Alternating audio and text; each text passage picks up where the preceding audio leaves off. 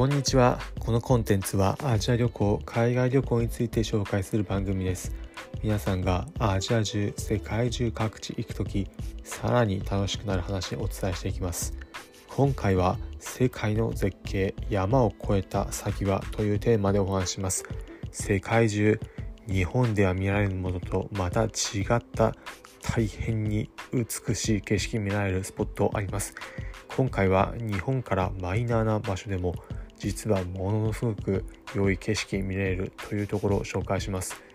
いろいろと海外行くの好きだという方また絶景ポイント気になるという方ぜひ聞いてみてください。今回は東ヨーロッパモンテネグロの絶景スポットに関してです。モンテネグロ馴染みがない方多いかと思います。場所で言うといわゆる東ヨーロッパ旧ユーゴスラビアの地域で近隣国でいうとセルビア、アルバニア、ボスニア・ヘルツェゴビナなどになります。まあ、ここまで聞いてもその近隣国でもわかんねえよという方大変だと思います。日本から馴染みがある近隣国でいうとイタリアだったりトルコなどその辺りの大体の場所と思っていただければイメージつくかと思いますモンテネグロアドリア海の海沿いに面している国です今回今回紹介する絶景は山を越えた先に見えるものです。モンテネグロ首都のポドゴイツァから海側に向かって道路を通っています。ポドゴイツァの町自体は内陸の町になります。ポドゴイツァの町越えていきさらにちょうど山になっている部分山を道路で越えていきます。山を越えるので山を越える前はその先の景色全然見えない状態ではあるんですがちょうど山の頂上付近から下っていく道沿いになるとあるものが見えます。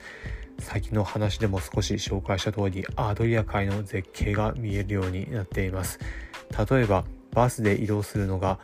モンテネグロでは大体のメジャーな手段になるんですが首都のポドゴイツァから海沿いの町ブドバーという町へ行く時とてもいい眺め見ることができます。山の高い位置から急に低くなっていく海沿いの町と広く地平線広がっていく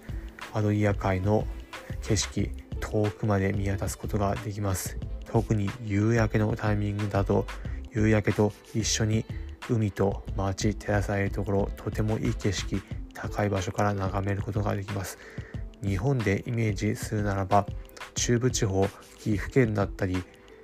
長野県などの山あいのところから山ちょうど越えていった先日本海側の景色はるばる広く広がっていくところが見えたそんなイメージに近いようなものです。モンテネグロ日本ではあまり馴染みないというところ正直なところあるかもしれませんがアドリア海沿いの街特に夏のシーズンだとヨーロッパからの観光客で大変賑わっています。とてもいい景色特に自然の山と海の調和した景色見られるので世界中の絶景見てみたいという方にはおすすめです。ということで最後に今回のまとめです。今回は世界の絶景山を越えた先はというテーマでお話ししました。結論東ヨーロッパモンテネグロ山と海相まった景色楽しめます今回の放送を聞いてへえ現地そんなところあるんだだったり参考になったという方はいいねの高評価ハートマークポチッと押していただければ幸いですこのコンテンツはアジア旅行、海外旅行について紹介する番組です。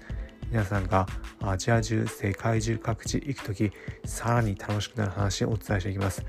例えば、現地でおすすめのグルメだったり、おすすめの観光スポット情報、さらに現地行くとどんな体験できるのかといったところ、皆さんが疑似海外旅行気分味わえるエピソードを紹介していきますお。お、面白そうだったり、また聞いてみようかなという方は是非この番組フォローボタンをポチッと押してみてください。それでは今回お聴きいただきありがとうございました。また次回アジア中世界中各地でお会いしましょう。